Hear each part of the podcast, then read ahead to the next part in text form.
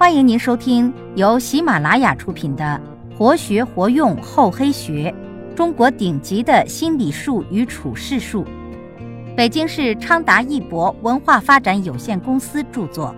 欢迎订阅。第八十五集：死地而生。置之死地而后生，是一种非常策略。它指人们在出乎意料的紧急状况下采取的非常措施，可以焕发一往无前的战斗精神，激发人的生存潜能。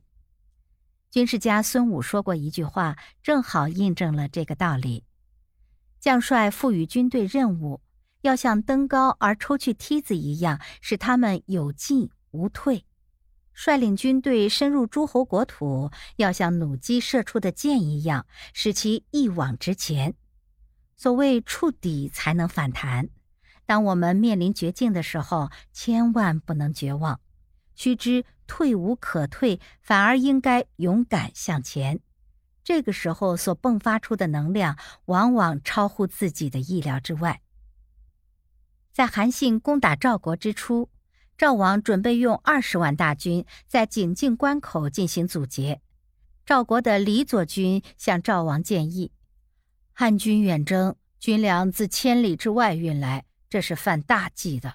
现在他要深入井陉口内一百多里，这里道路狭窄，我们只要用三万人的兵力去劫夺他的粮草，使他进退不得，不出十天，汉军必定退走。”赵王深信义兵不用诈谋的道理，他想，韩信号称数万人马，其实只有几千兵丁，以赵国数十倍于他的兵力，若不敢与他正面交战，而使用诈谋，岂不被人笑话？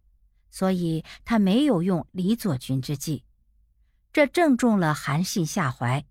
当探知赵王的决定后，汉军大胆前进，在离井陉口三十里的地方扎营。韩信半夜选轻骑两千，带着汉军旗帜从小路深入，并密令他们等待两军交战。赵军倾巢出动时，偷袭赵营，插上汉军旗号。在战前动员会上，韩信传令：战败赵军后再吃早饭。将士们几乎没有人相信立刻就能取胜，但也只能听凭指挥。韩信布置一部分队伍背水为阵。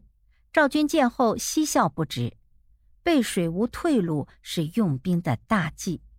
韩信身为上将，竟闹出这样的笑话。赵军于是放松了戒备，立即出关与汉军混战。不料汉军根本不堪一击，丢下辎重弃车而逃。守关的赵军看此情形，迫不及待地冲出来饱掠一番。可是当他们满载胜利果实回关时，关头已经遍插汉军旗帜，他们以为汉军已经袭取关头，大惊失色，回身想逃，恰好与背水一战的汉军相遇，两军对战，赵军死伤遍地。战斗结束，赵王被擒，韩信用千金重赏士兵，重用俘虏李左军。此战前后所花时间仅一个时辰。果然没有延误士兵的早餐时间。事先，韩信的部将都认为韩信背水扎营不合兵法，竟然顺利得胜，就向韩信请教。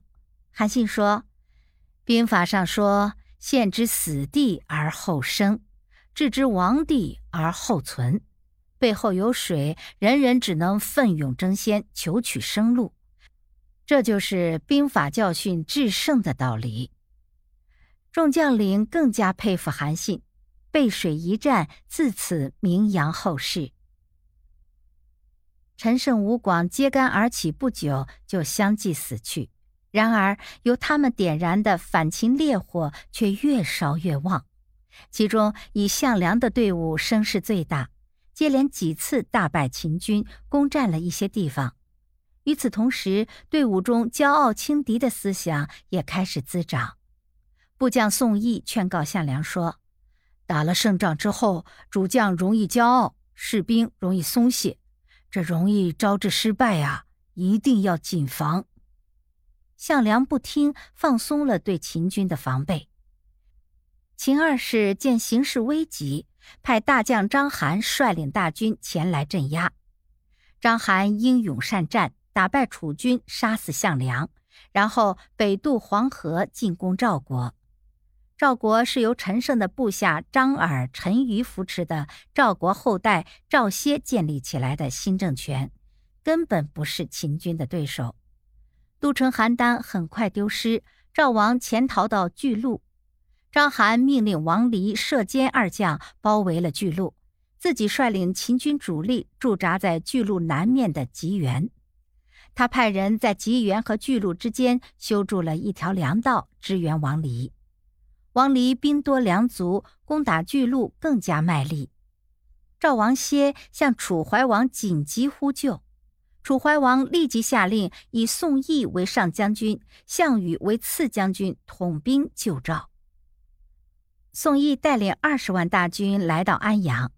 听说秦军声势浩大，命令楚军停止前进，想等到秦赵两军交战过后，趁秦军疲惫不堪之际再掩杀过去。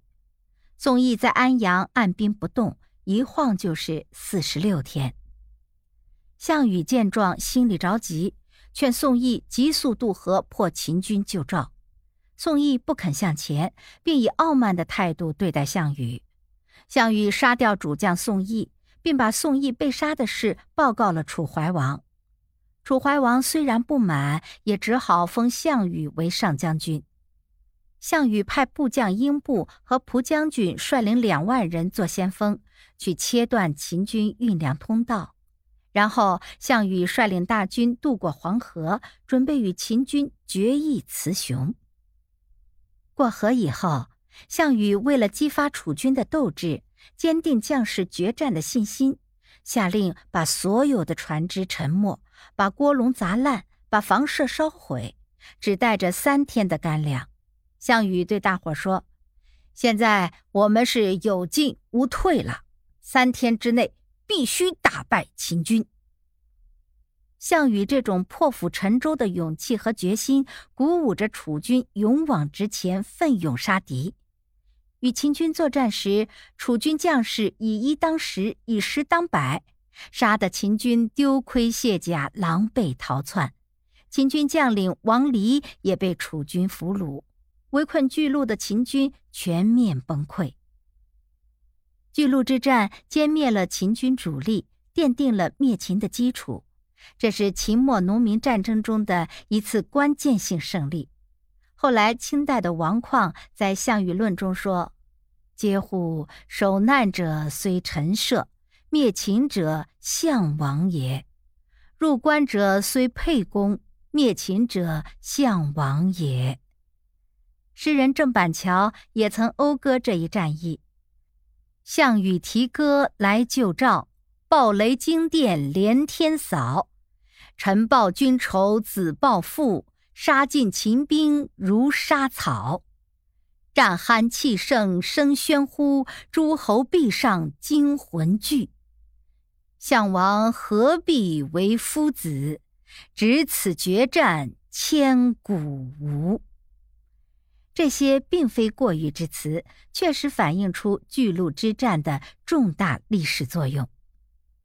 巨鹿之战的胜利不仅体现了当时年仅二十四岁的项羽具有大将气魄和胆略，而且也表明项羽善于运用夺气攻心的心理战术。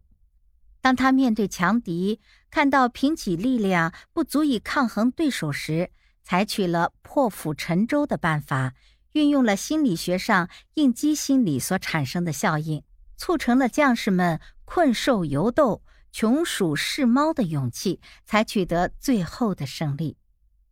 破釜沉舟、背水一战，就是置之死地而后生的应激心理效应的具体运用。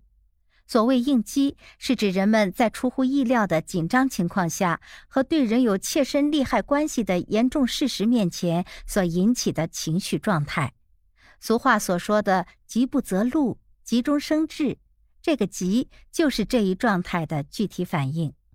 适当的应激心理能够使人们处于警觉或者准备搏斗的状态，并通过神经内分泌系统来进行心理生理机能的调节，促进有机能量的发放，提高机体的活动效率和适应效能，焕发出一往无前的战斗精神。当然，应激状态的运用是有条件的。过度的、不适时的或长期的情绪应激，会使机体的激动水平增高，以致无法控制，出现应激反应的衰竭现象。所以，用此办法者对应激心理的把握和利用，一定要量时、量地、量情，断不可盲目从事。本集播讲完毕，感谢您的收听，我们下集再见。